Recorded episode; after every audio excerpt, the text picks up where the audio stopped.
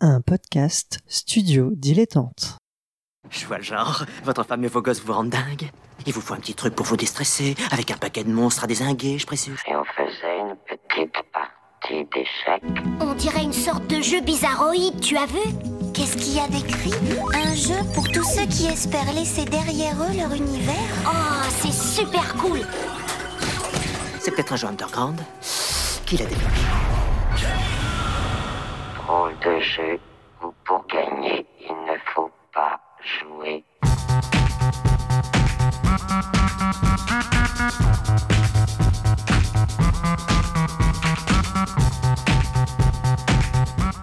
Bonjour à toutes et à tous pour ce nouveau numéro spécial de Ludologie. Pour la troisième édition consécutive, nous avons le plaisir de partager avec vous les tables rondes et conférences qui se sont tenues au Stunfest, Festival des cultures vidéoludiques de Rennes. Ces temps d'échange font se rencontrer professionnels, scientifiques, journalistes et enthousiastes autour de nombreuses questions relatives au jeu, en tant qu'objet et en tant que pratique. Ils sont le fruit du travail conjoint de l'association 3 Hit Combo, qui porte le festival, du NES Blog avec Yann Chauvière, initiateur des cycles de conférences, de l'équipe de ludologie et tout spécialement Manuel Bedouet qui co-organise les conférences, et de nombreux bénévoles et participants. Nous espérons que ces temps d'échange vous plairont autant qu'à nous.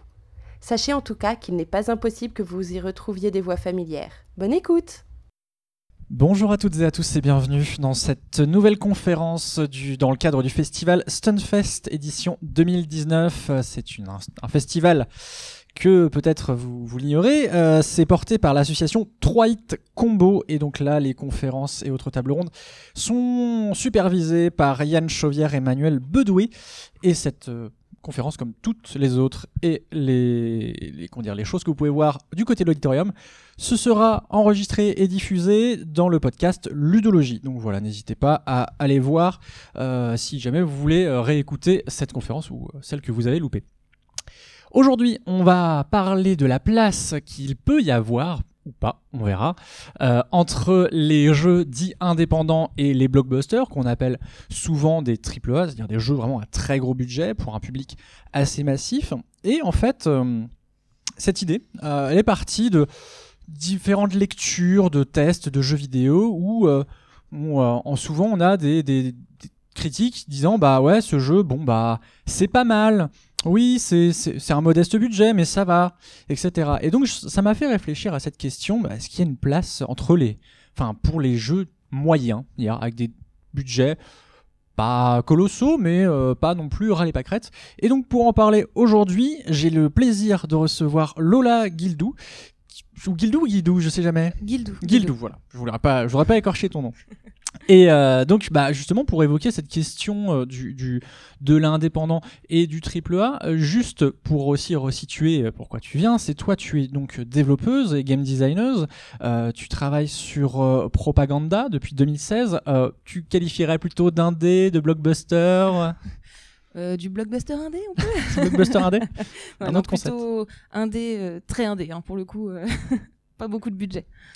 Ok. Et bien, par contre, avant, tu as eu l'occasion de travailler sur des structures un peu plus importantes, Ouais. euh, notamment, enfin, chez, chez Ubisoft pour euh, pour ne pas le citer. J'ai ouais. pu euh, bosser sur les fameux jeux qui sont au milieu, qui ont du budget mais qui sont pas non plus à la hauteur d'un Assassin's Creed ou quoi. Donc voilà, j'ai bossé quand même sur des jeux un petit peu plus gros aussi avant.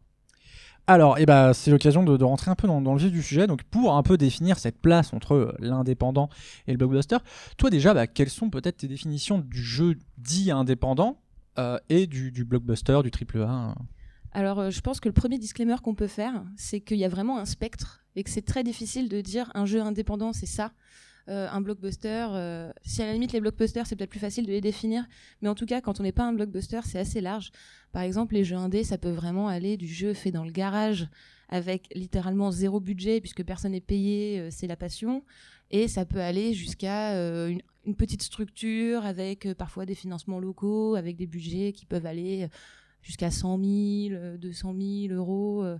Donc il y a vraiment un spectre. En tout cas, pour ces jeux-là, pour les indés, euh, c'est très difficile à qualifier, je trouve. Ensuite, pour les plus gros jeux, les AAA, pour le coup, c'est un peu plus facile à identifier.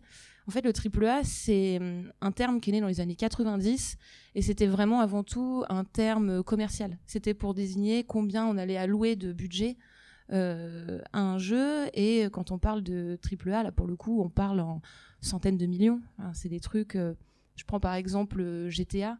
Il me semble que le coût de développement était de 130 millions, mais qu'avec le marketing, on les montait à 200 millions. C'était GTA 5. Donc voilà, on est vraiment sur quelque chose de faramineux. Et là, il y a vraiment un grand écart, quoi. Si, c'est pas indiscret, euh, sur Propaganda par exemple, c'est quoi le... le- le- la taille de l'équipe peut-être Ça c'est déjà Ouais, plus la, la simple taille à- de l'équipe aussi, effectivement, ça joue. Euh, pro- sur Propaganda, on est trois en tout. Donc euh, deux au développement, euh, conception et une personne au son.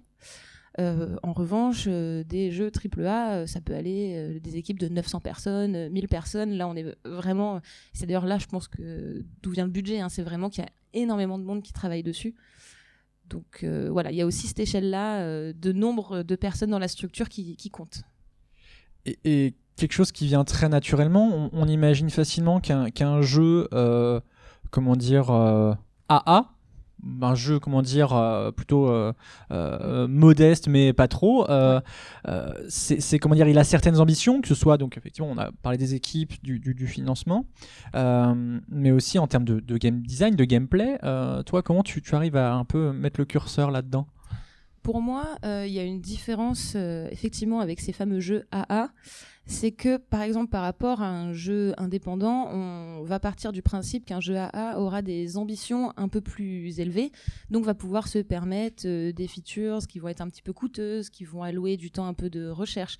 Donc on va quand même pouvoir avoir quelque chose de construit et d'agréable pour les joueurs. En revanche, je vois vraiment une, différence avec les jeux euh, AAA sur justement ces features et le nombre de features et comment elles s'arrangent. Euh, on parle beaucoup de game as a service pour euh, les jeux AAA. Ça va être des jeux qui vont nous proposer tout type euh, de gameplay possible, du craft, du combat, euh, de la survie. Euh, On va vraiment nous proposer quelque chose qui va faire en sorte que le plus de joueurs possible pour trouver quelque chose. Les jeux AA en général peuvent se permettre de viser un type de joueur plus précis et d'être un petit peu plus concentré et concis sur leur gameplay. On va avoir moins de gameplay différents, mais des gameplays plus pensés pour une expérience particulière et en fonction du budget et des contraintes techniques euh, qui se voudraient quand même un petit peu plus efficaces, quoi, disons. Euh, Est-ce que tu as des, exemples de, jeux que peut-être toi tu, as joué toi-même ou que tu as suivi dans le cadre de tes travaux euh? Euh, par exemple, en jeu AA, je pense à Rocket League, qui finalement a un concept très simple, un gameplay très simple. des, des voitures qui jouent au Euh, football oui, pour faire très simple. Voilà. C'était euh, vraiment c'est basique finalement, mais c'est bien réalisé. Il y a eu les moyens, ce qui fait que l'expérience va reposer qu'autour de ça. Mais c'est ce qui fait le charme de ce jeu, c'est que on va pouvoir atteindre une certaine profondeur de gameplay parce que c'est un gameplay simple mais qui va en profondeur. Contrairement à, euh, je sais pas. Un, à un assassin, on va avoir euh, plein de missions euh, d'assassinat, on va avoir de la collecte, de la recherche de collectibles, on va avoir un petit peu plus de narration. Il va y avoir euh, un package, quoi, finalement. Et c'est pas forcément ce qu'on va retrouver dans un jeu AA.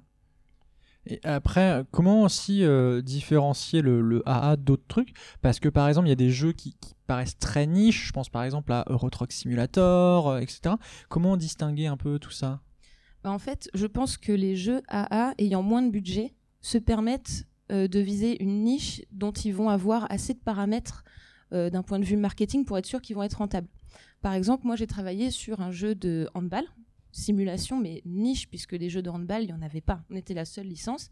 Mais on savait très bien qu'il y avait un certain nombre de joueurs qui recherchaient ça. Et on a vraiment tablé sur cette niche. On n'en a pas vendu forcément énormément, mais c'était prévu dès le départ à la production. Alors que euh, finalement, effectivement, le- les AAA vont pas forcément rechercher euh, la niche, c'est pas l'objectif. Mais les jeux indés aussi, on peut se dire, eux cherchent la niche, puisque finalement, euh, les jeux indés, on en trouve sur plein de sujets très précis. Et là, pour moi, on arrive à, à ce qui fait la différence entre un jeu indé et un jeu AA, c'est que souvent la niche des jeux AA va être une niche de simulation ultra réaliste comparé à l'indé qui va pouvoir se permettre un petit peu plus de fantaisie, ne serait-ce que graphiquement, puisque ça coûte cher de, faire de, des graphismes euh, entre guillemets euh, réalistes. Euh, je pense par exemple, on voit un jeu AA qui est une simulation de golf, on va avoir vraiment des gens qui vont passer beaucoup de temps, même à parfois payer des licences pour les jeux sportifs, ce que les jeux indés ne peuvent pas se permettre, pour atteindre un certain réalisme qui va plaire à cette niche de joueurs. Euh, alors que un jeu de golf indé va peut-être un peu plus se permettre un côté arcade ou des graphismes euh, qui seront gérables pour une équipe de peu de gens finalement. On a parlé du, un peu du facteur différenciant de, cette typologie de, de, de, jeu. Euh, co- comment, comment aussi s'intégrer dans un, dans un marché, hein, voilà, le marché des, joueurs et des joueuses, qui est quand même très, enfin, qui semblait polarisé. hein, D'ailleurs, enfin, vous voyez peut-être sur le, le, le texte de- du programme des, des, des conférences, euh, on, on cite euh, The Witness qui avait eu un mini mini scandale sur son prix à sa sortie. Donc The Witness, c'est un jeu qui a été réalisé euh, notamment par euh, Jonathan Blow, mais il avait une équipe d'une dizaine de personnes pour pour l'aider dans, dans sa tâche. Et euh, à sa sortie, il a été vendu, euh, donc c'était je crois une quarantaine d'euros euh, plein, plein, plein pot. euh, et ça avait euh, dire quoi, j'achèterai jamais un jeu indépendant à cet à ce prix-là, parce que c'est vrai qu'en général les jeux indépendants c'est en dessous de 20 euros. Comment se positionner justement en termes de, de prix selon toi? Bah ça c'est une vraie question et c'est très difficile justement pour ces jeux euh, intermédiaires parce que euh, on a des moyens, on va vraiment euh, payer beaucoup de gens et il va y avoir un certain coût pour cette production qui a quand même certaines ambitions, mais on sait très bien qu'on ne pourra pas le vendre à 70 euros à Micromania comme un jeu AAA. Il y a une barrière mentale pour les joueurs qui vraiment est fragmentée pour ces jeux. Euh, ça peut vraiment beaucoup varier, mais je sais qu'en général, ce qui est accepté et toléré pour ces jeux AA, pas forcément pour les indés, c'est entre euh, 20 et 40 euros. C'est un gros spectre, quoi. Ça dépend vraiment du, du, jeu en question, mais c'est un vrai problème. Et je pense qu'aujourd'hui, il y a une vraie réflexion aussi autour, par exemple, des plateformes dématérialisées comme Steam, où finalement, on sait très bien quand on va sortir un jeu AA à 40 euros, qu'on le vendra rarement à 40 euros pile, et on va miser sur les offres, les bundles, les soldes, et c'est comme ça en fait qu'on va finalement arriver à les vendre. Donc établir un prix un peu élevé pour savoir qu'après on aura des ventes en, solde, ça fait aussi partie euh, des, problématiques marketing de, ces jeux-là. Et en termes de, de communication, j'imagine que c'est peut-être par d'autres biais. Euh, bon, euh, j'imagine que Road Simulator n'a pas le budget qu'a eu, euh, par exemple, je sais pas, Apex Legends, par exemple, qui est sorti il y a pas longtemps et qui on voyait beaucoup de streamers et de streameuses y jouer parce qu'ils étaient payés pour, pour le faire. Euh, j'imagine que c'est pas pareil pour les, les AA, ou je parle même Mm. pas des indés. Bah pour les AA, euh, ça vraiment, encore une fois, ça dépend de plein de jeux, mais je sais qu'on mise aussi beaucoup sur les plateformes de dématérialisation, sur la mise en avant de Steam, puisque Steam, quand j'ai été faire un petit tour pour préparer un peu la conférence, je me suis rendu compte que quand même sur la page d'accueil, il y a un peu de tout. Il y a du très indé, il y a du AA, il y a du triple A, et chacun peut avoir sa fenêtre. Alors effectivement, en fonction du budget et du succès du jeu, la fenêtre est plus ou moins longue. Mais par exemple, moi j'avais travaillé sur un jeu qui s'appelait How to Survive 2 quand j'étais euh, encore dans un studio. Et on a eu une fenêtre Steam. Et ça, ça nous a vraiment aidé puisqu'on a pu avoir un gros pool de joueurs euh, très tôt. Après, il y a aussi d'autres jeux auxquels on pense pas forcément, mais il y a les jeux à licence. Les jeux à licence, euh, les licences de films, de séries euh, et compagnie, c'est souvent des jeux AA. Eh bien, le marketing va passer par le film, par exemple. On va avoir, euh, je sais pas, un- je crois qu'il y a eu un, un jeu de zombies euh, qui est sorti il y a pas longtemps, World, World, War- World War Z. Oui, je vais y arriver Exact. Ouais. il y a eu un jeu dessus, et ben on rebondit là-dessus. Il y a tout un truc marketing qui va se faire en adéquation, soit avec une série, soit avec un film. Et on a aussi une autre méthode euh, marketing pour certains jeux, qui est encore une fois très spécialisée, mais ça va être misé sur d'autres jeux, à peu près du même acabit. Euh, C'est-à-dire, parce que là, comme ça, c'est un peu. euh, genre des clones de jeux qui existent déjà. Imaginons euh, Mario Kart marche très bien. Euh, vous voulez un jeu à la Mario Kart, mais Mario Kart c'est cher, par exemple. Et ben il y a plein de studios AA qui vont se dire bah nous on va faire un Mario Kart accessible. On va pas faire forcément une énorme communication dessus, mais on va miser sur le fait que quand les gens iront à Micromania, par exemple, se diront ah je cherche un jeu de course pour tel support façon Mario Kart, et hop ça sera le premier jeu proposé par exemple par les vendeurs ou quoi. Donc il y a en fait plein de manières assez tentaculaires finalement de, s'intégrer sur le marché et de quand même trouver sa place euh, et de pas se faire bouffer parce qu'effectivement il y a beaucoup de jeux qui sortent et c'est dur de, de rester quoi. Et euh, alors, on, a parlé vraiment en tant, que marché. euh, côté un peu professionnel, est-ce qu'il y, a- des distinctions aussi entre les, développeurs et développeuses euh, qui, travaillent dans ces, jeux-là? Parce que c'est vrai qu'il y a toujours un peu le côté indé, ah, vous êtes des créateurs, etc. Et puis, on a un peu parfois le, comment dire, le, stéréotype du, du tâcheron, entre guillemets, qui, est dans une, comment dire, dans une équipe créative d'une centaine, voire même de milliers de personnes. Alors je pense qu'il y a une réelle différence, et notamment bah, sur le, moral euh, des développeurs, parce qu'effectivement, comme tu le dis, euh, sur un jeu euh, comme, euh, je sais pas, euh, Red Dead ou euh, GTA, où vous êtes un millier de personnes à travailler dessus, on est sur de la micro-tâche. On n'est plus trop sur du créatif, à moins d'être vraiment dans les dans les, euh, dans Les hiérarchies sphères, hautes, les hautes sphères. Euh, si on est directeur créatif, effectivement, voilà, on va avoir euh, de quoi, de quoi s'amuser. Mais sinon, toi, tu vas être la personne qui modélise les cailloux. Toi, tu vas être la personne qui s'occupe du menu qu'on trouve une fois dans le jeu. Enfin, c'est pas ce qu'il y a le plus épanouissant. Après, en revanche, ça offre un peu une, une sécurité. On se dit, on travaille sur un gros jeu, on sait que ça va être rentable. Potentiellement, c'est un travail qu'on va pouvoir garder, le studio va pas couler, quoi. Donc, c'est un petit peu le compromis entre stabilité euh, sur son travail et le côté créatif. Et ce que je trouve qui est bien sur les jeux AA, pour les studios, c'est souvent les jeux du cœur, je trouve. C'est euh, on a on a des moyens. On va pouvoir faire euh, ce jeu un petit peu indé dans l'esprit avec un côté original. On n'a pas des milliers d'investisseurs, donc on peut se permettre un petit peu des fantaisies. Et finalement, on va avoir une part créative plus importante. L'équipe est plus réduite. Euh, le game designer sur place aura peut-être plus de moyens de créer. Pareil pour les personnes qui vont s'occuper des graphismes et compagnie. Donc je, pense qu'en fait, c'est un bon compromis de travailler sur un jeu AA parce qu'on a aussi cette sécurité. On est dans un studio, on est dans un cadre. Et en plus, on peut avoir un petit impact créatif. Il est moindre que sur un jeu purement indé, cet impact créatif. Mais on sait que les indés, c'est dur de tenir. On n'est pas dans la sécurité. Donc euh, honnêtement, je pense que c'est le bon plan d'être plutôt sur des jeux AA, en tout cas point de vue développeur. On a un bon compromis de tout ce que ça regroupe dans l'industrie finalement. Oui, c'est vrai que sur les indés, on a souvent cette impression de c'est soit tu réussis, soit tu, tu crèves, quoi. Enfin, c'est un peu dur, comme dur comme ça, mais. euh, Ouais, bah il y, a un- il y a un gros biais du survivant chez les indés. On parle beaucoup de ceux qui ont réussi et ça fait des belles success stories. Oh là là, ils ont hypothéqué leur maison, mais ils ont réussi, euh, ils ont vendu leur jeu. Mais on parle pas de tous ceux qui ont hypothéqué leur maison et qui n'ont pas réussi et qui sont bien dans la merde. Donc, faut faire attention avec ça, quoi. Ce qui, me fait penser à un, problème que j'ai découvert il y, a, pas si longtemps, et je pense que tu pourras peut-être euh, comment dire, mieux décrire la chose que moi.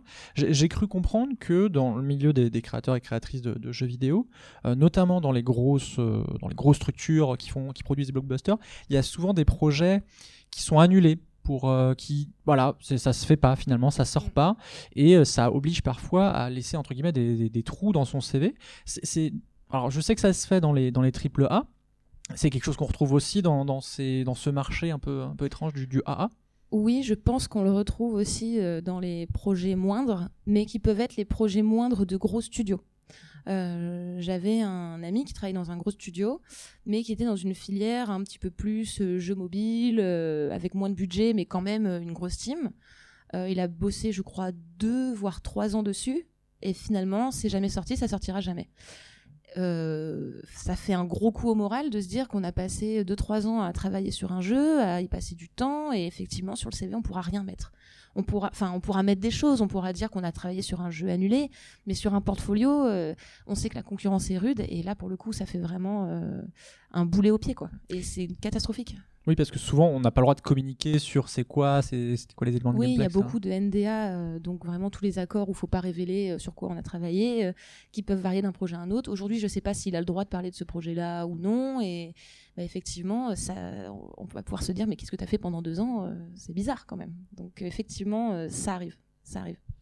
Alors maintenant, imaginons un peu le scénario. Je, je- je travaille sur un AA, le jeu voilà, est sorti, marche euh, co- correctement.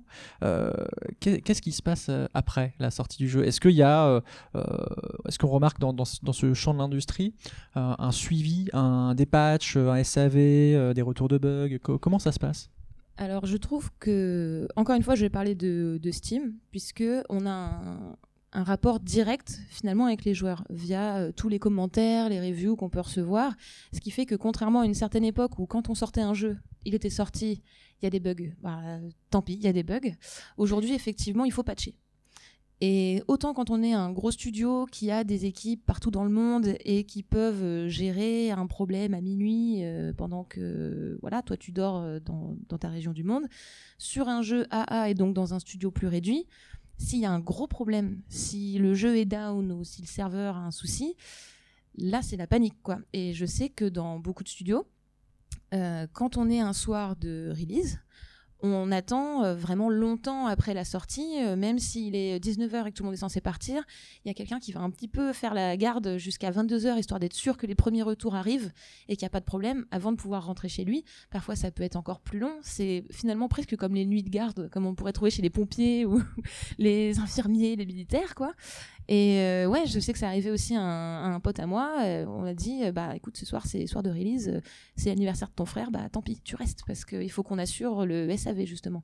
Et ça, effectivement, ça fait mal aux développeurs et développeuses de, vos jeux. Moi, je sais pas trop quoi penser de cette culture du patch. Je pense que c'est finalement le symptôme du culture- d'une culture d'il faut sortir le jeu le plus vite possible.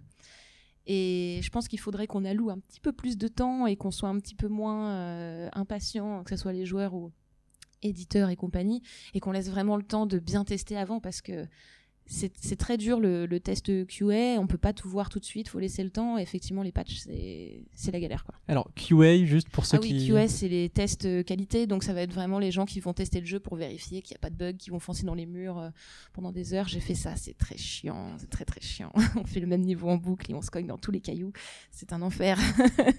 donc si dans Assassin's Creed, il y a quelqu'un qui passe dans un trou à un moment, là, si vous vous cognez dans l'arbre, soyez sympa. Blâmez pas les, testeurs QA.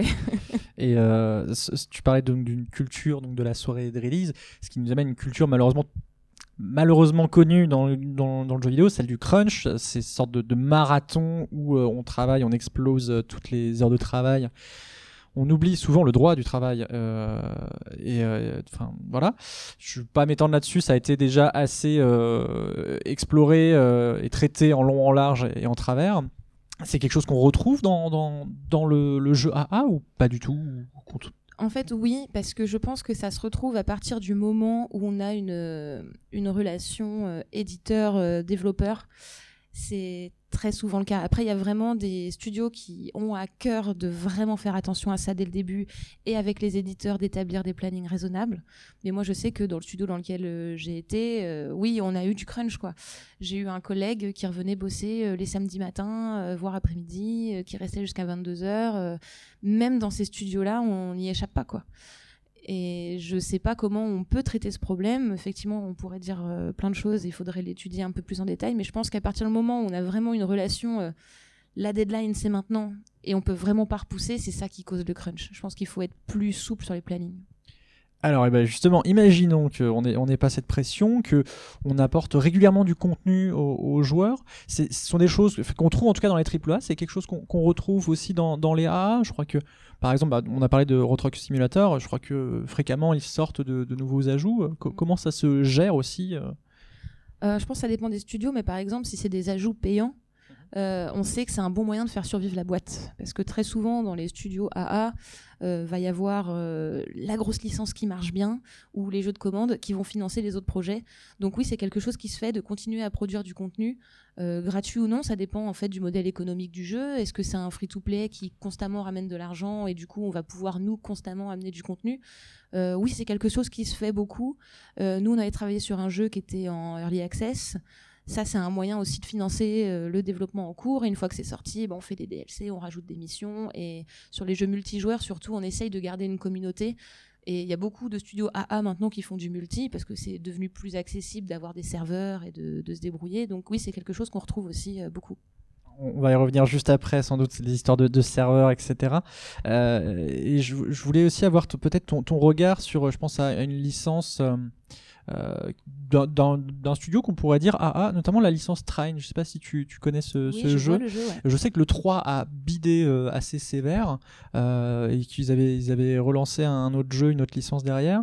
Euh, c'est des choses, comment dire, comment ça se gère en, en interne justement ce genre de cas où, euh, bon, euh, Une licence, tu veux dire, qui normalement est censée marcher et qui du jour au lendemain s'arrête c'est vrai que bah, Trine, par exemple, le 1 et le 2, je crois, avaient très bien marché euh, à son niveau et le 3, euh, c'était pas le cas. Bah ça, ça peut être la grosse catastrophe. hein. Parce que effectivement, si on fait partie du studio qui compte sur la grosse licence pour pouvoir financer les autres projets et maintenir euh, la boîte à flot, euh, ça, euh, ça peut faire fermer un studio, quoi. Clairement. euh. Ah oui, parce que souvent on a, on, on projette et on se dit bon bah on sait très bien qu'on aura une rentrée d'argent régulière grâce à tel truc. Si tel truc n'apporte pas la rentrée d'argent régulière, ça peut être vraiment la grosse catastrophe. Après, moi ne l'ayant pas vécu, puisque j'ai travaillé sur une suite et on a eu de la chance, la suite a marché. Euh, elle n'aurait pas marché. Effectivement, euh, on aurait eu vraiment du souci à se faire. Et c'est ça aussi le problème avec les studios AA. C'est, on en parlait tout à l'heure, un peu sécurité de l'emploi.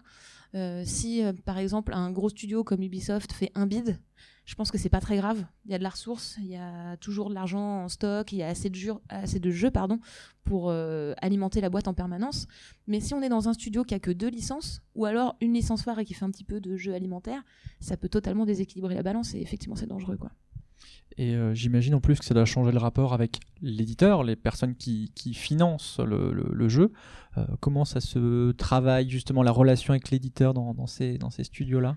Bah, c'est une relation de confiance avec l'éditeur. euh, faut, surtout quand on lance une licence, il faut arriver, à, convaincre et dire euh, vraiment vous pouvez travailler avec nous. euh, on a bien bossé notre jeu avec votre expertise d'analyse de marché, de contact avec les journalistes, la presse et tout. Il y a moyen qu'on fasse quelque chose de bien, mais c'est une relation délicate avec un éditeur puisque c'est pas vraiment égalitaire. Il y a quand même un ascendant. on a quelqu'un qui a la vie de la boîte entre les mains parfois, et cette confiance il faut la garder. Et c'est pour ça aussi que parfois ça mène au crunch, puisque bah, on n'est pas dans une relation égalitaire. C'est pour ça qu'il faut essayer de respecter un petit peu les attentes de l'éditeur si on veut continuer à avoir quelque chose, une situation pérenne. Et euh, moi, n'ayant pas été à la production, je pourrais pas dire exactement quels sont les tenants aboutissants d'une négociation euh, avec un éditeur, mais en tout cas, c'est une, une relation qui se travaille comme une relation humaine. Il faut vraiment euh, l'entretenir. quoi. Il reste cinq petites minutes avant qu'on passe la parole au, public euh, pour, euh, pour leurs questions. Euh, on a fait un bon panorama, je pense, de, de- des jeux AA entre les indépendants et les blockbusters. Maintenant, essayons de faire un peu de, prospective, de voir un peu dans l'avenir. Quel est toi ton, ton regard vis-à-vis de d'annonces comme je pense qu'il y a Apple Arcade, il y a euh, Stadia, donc euh, la, solution cloud de, Google. Quel est ton regard de, ce, cette, sorte de Netflixation du jeu vidéo? Euh, honnêtement, c'est assez dur à dire parce que vraiment, bah, on n'a pas encore vu concrètement ce que ça donne. Moi, je pense que ça peut avoir des avantages de tout centraliser à un endroit. Il y a pas mal de questions écologiques qui se posent sur le jeu vidéo et moi aussi, je me suis questionnée en tant que joueuse et je me suis dit, mais est-ce que ça vaut vraiment le coup tous les 5 ans de racheter une console, d'aller chercher des métaux précieux, de vraiment produire, produire, produire, alors que finalement, peut-être que centraliser et avoir un bloc pour tous les jeux, ça pourrait devenir effectivement un point d'accroche comme les Netflix et changer un petit peu la consommation aux jeux vidéo, quelque chose de moins matériel, quelque chose de moins collectionnite. Euh, c'est compliqué parce que ça fait aussi partie de la culture euh, du jeu vidéo, de la culture geek, de collectionner, de ramasser des objets, d'avoir des petits trophées, quoi, des petits items. Euh, moi, je suis vraiment pas contre. J'attends de voir ce que ça donne. Euh, je sais pas si ça changera euh, le développement dans les studios euh, indé, euh, AA, AAA. Euh, ça réduira certainement des coûts de production, de plus produire forcément en format euh, matériel. Je ne sais pas dans quelle mesure il faudra payer des petits coûts de stationnement sur la plateforme. Je ne sais pas à quelle hauteur ça peut s'élever. Je suis pas sûre en tout cas que d'un point de vue développeur, ça impacte trop en tout cas. Euh, vis-à-vis de l'aspect écologique, euh, je, me permets de, de reprendre là-dessus. Euh, je vous conseille d'aller voir donc euh, tout à l'heure dans, dans l'auditorium, vous auriez vous aurez donc une table ronde sur la thématique jeux vidéo, effondrement, apocalypse. Je pense que ça, ça met tout de suite La l'ambiance. Exactement. Et je sais plus si c'est demain ou après-demain. Mais euh, dans, dans cette salle-là, euh, on aura donc euh, une conférence de, avec Thomas Planck sur la soutenabilité du jeu vidéo. Donc voilà, pour essayer de, d'entrevoir un, un jeu vidéo qui est un peu plus respectueux de, de l'environnement, même s'il y y a du travail certainement à faire. Tu voulais ajouter quelque chose? Non, non, Non. juste, juste pour dire, j'étais globalement plutôt d'accord. Ouais. Et bah alors on- encore dans, dans la prospective, on sait aussi que là il y a des choses qui commencent à arriver du côté des consoliers. Euh, comment ça se prépare une arrivée de console dans, dans un AA et quel est ton regard vis-à-vis des choses qui vont arriver? Est-ce que tu as des infos peut-être? Euh, alors j'ai pas d'infos Ah, parce que je suis plus trop Ah. dans le circuit, moi je suis en dehors. Mais effectivement, les nouvelles consoles, c'est quelque chose euh, d'assez compliqué parce qu'il faut les kits de développement de, de consoles, donc il faut aller voir euh, les, les éditeurs, il faut aller voir Sony, il faut lui dire Eh, est-ce qu'on peut avoir des kits pour développer nos jeux? Donc pareil, ça demande pas mal de- d'adaptation puisqu'il faut aussi apprendre à exporter maintenant ces jeux sur ces nouveaux supports. Euh, Il y a aussi toutes les validations à faire euh, par rapport aux consoles. Euh, je crois que ça s'appelle les TRC si je ne dis pas de bêtises. Et en gros, quand on a fait un jeu, il faut euh, valider. euh, par exemple, Sony va avoir des exigences particulières. Il faut que l'écran prenne tant de place sur les télés. Il faut que ça soit ajustable HD. Nanana. Il faut que ça soit multijoueur ou faut que ça soit précisé. Nintendo aura encore des attentes différentes. Donc effectivement, une nouvelle sortie de console, c'est pas anodin. Ça demande pas mal d'adaptation. Ça demande aux, développeurs de s'adapter, de réfléchir, de faire de la veille, de, parler entre eux et de, vraiment faire tout un pan de recherche-développement euh, pour ensuite pouvoir euh, porter ça sur les nouvelles consoles. Donc après, moi, je pourrais pas dire ce qui va arriver. Je ne sais pas. Mais dans tous les cas, à chaque nouvelle arrivée, euh, c'est assez stimulant parce qu'il faut bah, continuer à apprendre et, se challenger sur les différentes manières de coder aussi ces jeux en amont pour que ça soit le plus transportable possible. Faut choisir les meilleurs moteurs pour que ça se balance mieux, etc. Tu, tu penses par exemple à, à Unity qui propose euh, facilement, donc qui est un moteur de jeu assez, assez célèbre notamment chez les indépendants, euh, qui permet des, des exports assez simples, c'est ça? Tout à fait. euh, par exemple, moi, je développe mon jeu en ce moment pas sur Unity. Eh bien, c'est un problème pour l'export console, puisque sur Construct 2, exporter sur console, ça va être très compliqué, voire impossible. Il faudrait vraiment tout reprendre depuis le début euh, pour euh, l'adapter. Donc, euh, effectivement, c'est pas quelque chose à prendre à la légère quand on développe. Beaucoup de studios ont leur moteur maison, donc ils s'arrangent toujours pour que ça soit le plus facile à faire avec l'équipe de dev. Mais oui, c'est quelque chose à garder en tête aussi. Le choix du moteur est très important pour le portage plus tard. Quoi. Et euh, toujours pour terminer un peu ce, chapitre prospectif et passer donc la parole au, public, euh, quel est toi ton, ton regard face à ces, ces- jeux euh, un peu énormes comme, le, comme Fortnite qu'on pourrait presque qualifier de AAAA, enfin 4A, euh, où là ça devient presque une, plateforme sociale à, elle toute seule? Bah ouais, ça on commence vraiment à parler de quadruple A maintenant. Et honnêtement, je sais pas quoi en penser parce que bah, tout à l'heure on parlait de spectre sur le jeu indé, euh, que finalement euh, on retrouve pas du tout les mêmes budgets alors qu'il y a une appellation similaire. Moi je pense qu'on va avoir une frontière euh, vraiment compliquée sur les blockbusters. triple A, quadruple A, est-ce qu'on va vraiment notifier la différence? Est-ce que c'est uniquement une question de budget établi? Dans ce cas, est-ce qu'on va vraiment dépasser les plus de 200 millions? À quoi ça va ressembler? Je ne sais pas. Est-ce qu'on va plutôt miser sur euh, une expérience qui va aller au-delà du jeu, comme tu dis, et créer même un- une sorte de plateforme avec d'autres trucs qui gravitent autour pour vraiment euh, rentabiliser tout ça et créer une nouvelle manière de consommer et d'interagir ensemble avec le jeu vidéo? Je sais pas trop dans quel sens ça va évoluer, mais peut-être effectivement que les plateformes euh, comme la nouvelle de Google va encourager ça, puisqu'on aura pas mal de, stockage euh, possible. Donc euh, moi, je pense que ça va rendre surtout la barrière encore plus floue euh, entre ce que ça, comment on va appeler les jeux maintenant, quoi. Euh, je disais, on va, c'est beaucoup de noms de piles, je trouve. On s'y retrouve plus les A, A, A, A, A, quadruple A, je, je sais pas. Euh, en tout cas, j'ai du mal à voir comment ça sera possible de mettre encore plus de budget. Ça va être des trucs mais monstrueux si on en met encore plus, quoi. Et pour les droits du travail, ça m'inquiète surtout. Sur ces mots, on va passer la parole au public. Donc voilà, euh, si vous avez des questions, c'est le moment. Si vous avez des remarques, je vous invite peut-être à en échanger peut-être euh, après pour euh, justement laisser la parole à celles et ceux qui, qui ont des questions. Euh, voilà, n'hésitez pas à lever la main. Oui. Alors, vous avez parlé de marketing un tout petit peu, et notamment du streaming. Et comment, du coup, je voulais savoir, par rapport au streaming, est-ce que vous pensez que c'est une- un passage presque obligé pour, euh, le marketing Euh, Vous avez parlé d'Apex et du coup de beaucoup de, euh, de budget, mais je pense aussi à Dead Cells, qui en avait moins et qui en a profité. Alors c'est une bonne question puisque effectivement le streaming entre maintenant vraiment dans les considérations même de développement plus que marketing. Il y a beaucoup de studios aujourd'hui qui se disent pour être rentable, il va falloir faire un jeu streamable. Il va falloir se dire qu'est-ce qui rendrait bien sur Twitch, euh, qu'est-ce qui est agréable à regarder, est-ce qu'on peut même intégrer des mécaniques qui font appel au chat? Nous par exemple sur le jeu sur lequel on avait travaillé, il y avait moyen que le chat tape des commandes pour que ça envoie des ennemis euh, en direct à la personne qui joue au jeu et qui stream. Donc ça fait réellement partie des considérations, euh, effectivement. Et en tout cas, l'apparition du streaming change totalement la manière de développer et de marketer les jeux. c'est indissociable aujourd'hui si vraiment on veut être rentable. Et on imagine que Stadia, la solution de Google, euh, irait encore plus dans ce. dans ce oui, en tout cas, ils auraient raison de le faire, puisqu'actuellement ça marche bien et j'ai pas l'impression que ça s'essouffle plus que ça. Donc euh, autant continuer. Une autre question dans, dans le public, peut-être? Oui. Euh, vous parlez, ouais, c'est bon. Vous parlez parlé des euh, retours utilisateurs. Et euh, moi, je me posais la question parce qu'il y a de plus en plus d'endroits où les gens font des retours utilisateurs. Je sais qu'il y a sur Steam, il y a sur Reddit où il y a beaucoup aussi de développeurs qui vont. Euh, il peut y avoir des Discord aussi. Euh, donc pour les jeux indés, en général, c'est plus ciblé. Pour les gros jeux, il y a des équipes qui vont s'occuper de ça. Mais pour les jeux AA, comment on fait pour s'occuper des retours utilisateurs et de gérer en fonction de ça quoi? Euh, je vais parler du cas que je connaissais, du coup, sur le jeu qu'on a développé. euh, nous, on était vraiment focus sur Steam. Steam, c'est une vraie balance. Euh, on voit toutes les reviews, on voit si ça plaît, si ça plaît pas.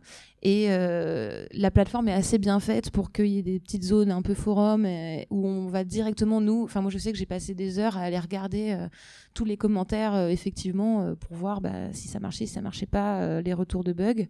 Après, euh, encore une fois, bah, sur le spectre des jeux AA, euh, autant on peut être un jeu à 1 million de budget ou un jeu à, allez, on va monter à 5 millions.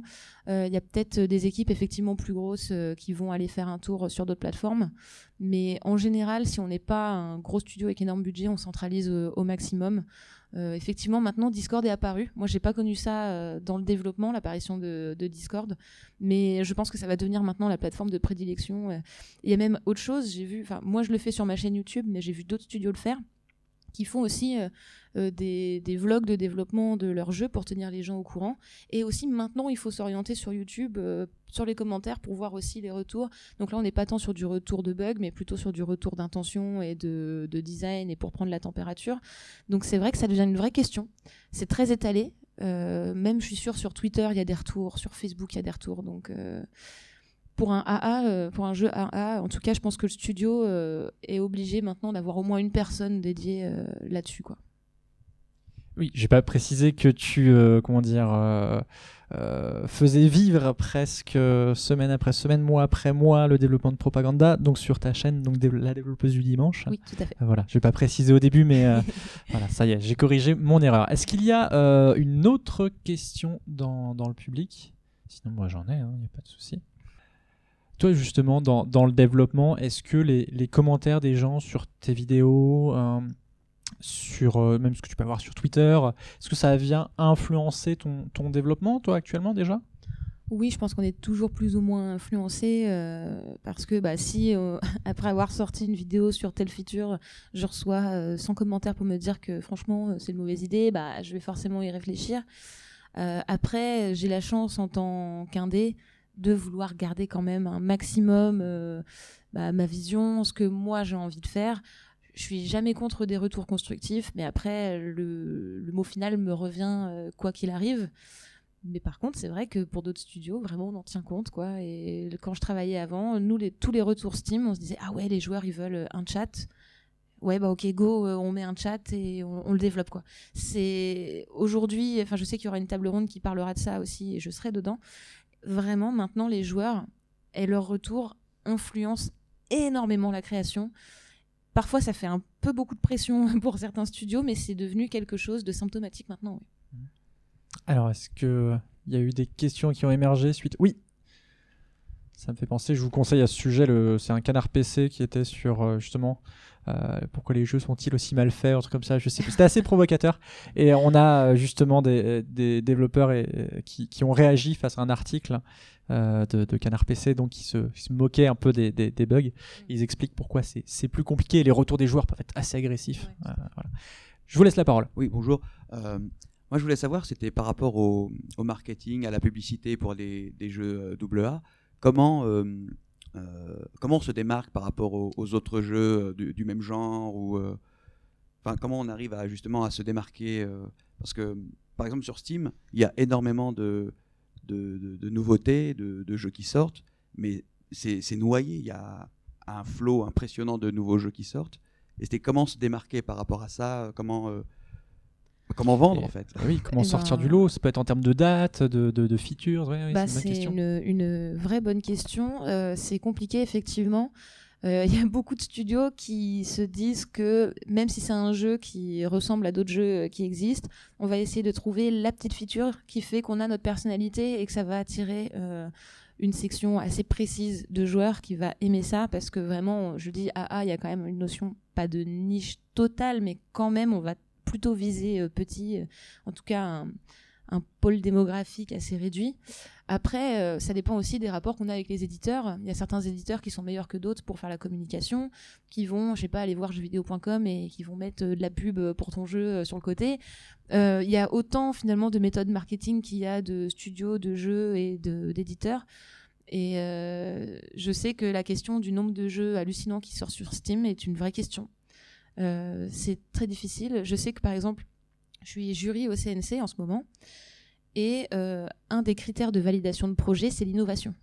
Si un jeu ressemble beaucoup trop à, d'autres jeux qui existent déjà et qui n'apportent rien, on va se dire, bah, ça vaut peut-être pas de coup de vous financer parce qu'on a envie aussi de donner un souffle aux, aux jeux vidéo. Donc, on- en fait, finalement, quand on produit un jeu AA, ce qu'il faut faire, c'est vraiment chercher ça dès le début, en fait, avant de le marketer. Il faut chercher à produire un jeu original plutôt que de produire un jeu lambda et chercher à le marketer d'une manière originale. Enfin, je pense que c'est ça qui marche le mieux, quoi. Je précise peut-être pour celles et ceux qui, ne sauraient pas, le CNC, donc le Centre national du cinéma, euh, ou de la cinématographie, je sais plus, euh, du cinéma. De l'image animée, c'est vrai, parce que justement, parce qu'il y a l'image animée, justement, euh, fournit des aides à la création de jeux vidéo, et donc c'est dans ce cadre-là que, que tu agis. Ouais. Ce qui, m'amène, la, la question de, de- qu'on a eue là précédemment, m'amène à une question est-ce que ça vaut le coup le 3 pour un AA Alors, le 3 pour Ou un Paris Games AA, Week, euh, ou voilà Honnêtement, je sais pas parce que je pense que c'est très facile d'être éclipsé totalement par les grosses news finalement. Peut-être que parmi les journalistes qui vont se rendre sur place euh, à l'E3, euh, effectivement, ils vont essayer d'écrire quelques petits papiers sur un peu tout ce qui est diffusé. Mais j'ai l'impression globalement que euh, ce qui marque le plus les joueurs, c'est les grosses confs euh, Sony, euh, Xbox. Après, c'est vrai qu'il y a quand même eu des jeux euh, un peu plus accessibles dedans. En fait, je pense qu'il faut un jeu qui soit vraiment euh, original pour pouvoir, euh, bah, encore une fois, euh, satisfaire les joueurs et susciter l'intérêt. Je, pense à Unravel qui avait beaucoup plu à l'époque où ça avait été montré à l'E3. Bah, pour eux, clairement, c'était le bon plan. Ça se tente. Mais c'est un peu la loterie. hein. Pour le coup, je, je garantis pas que n'importe quel jeu AA présenté à l'E3 euh, rencontrera le succès et la couverture médiatique qui va avec. Encore une fois, dans le jeu vidéo, c'est quand même beaucoup le contenu qui prime pour qu'on parle de lui et qu'on ait envie d'y jouer. Quoi. On, on se rappelle de No Man's Sky par exemple. euh, La boulette euh, qui a eu une grosse ouais. voilà qui a une grosse hype euh, de, de fou avec avec Sony et quand il est sorti manifestement il n'était pas à la hauteur des attentes Bah, ça, c'est le revers de la médaille. Effectivement, on peut parler de toi à un gros événement, mais après, il faut aussi rester réaliste et il va... faut pas survendre. quoi. Et c'est le danger de l'E3. C'est que l'E3, c'est l'incitation à l'excès, à la hype, euh, c'est beaucoup construire du marketing, faire des gros événements. euh. Et effectivement, si on n'est pas capable derrière d'assurer, euh, effectivement, No Man's Sky, ça a été catastrophique. Et moi, je me mets à la place des devs, je sais pas dans quelle mesure ça a pu se produire. Est-ce que c'est vraiment Sony qui a poussé pour que on survende le, le truc ou est-ce que c'est le studio qui a pris la confiance et je sais pas comment ça s'est goupillé, mais effectivement, si jamais on a une grande exposition médiatique, il faut être capable aussi de garder les pieds sur terre. Sinon, ça peut être vraiment l'effet inverse de ce qu'on escomptait au début, quoi. Est-ce qu'il y a d'autres questions dans, le public? Oui. Euh, bonjour, j'aimerais savoir euh, quelles sont les instances qui peuvent aider à la, création pour les développeurs indépendants ou pour les, jeux AA. Euh, quelles sont les instances donc, qui peuvent apporter une, participation financière? Et qu'est-ce qu'ils attendent en retour? Est-ce qu'ils attendent un retour sur investissement? Est-ce que c'est des, des aides vraiment pour la création? Quelles sont les, finalement les démarches pour, euh, pour montrer un peu le sérieux du projet Qu'est-ce qu'ils attendent comme sécurité?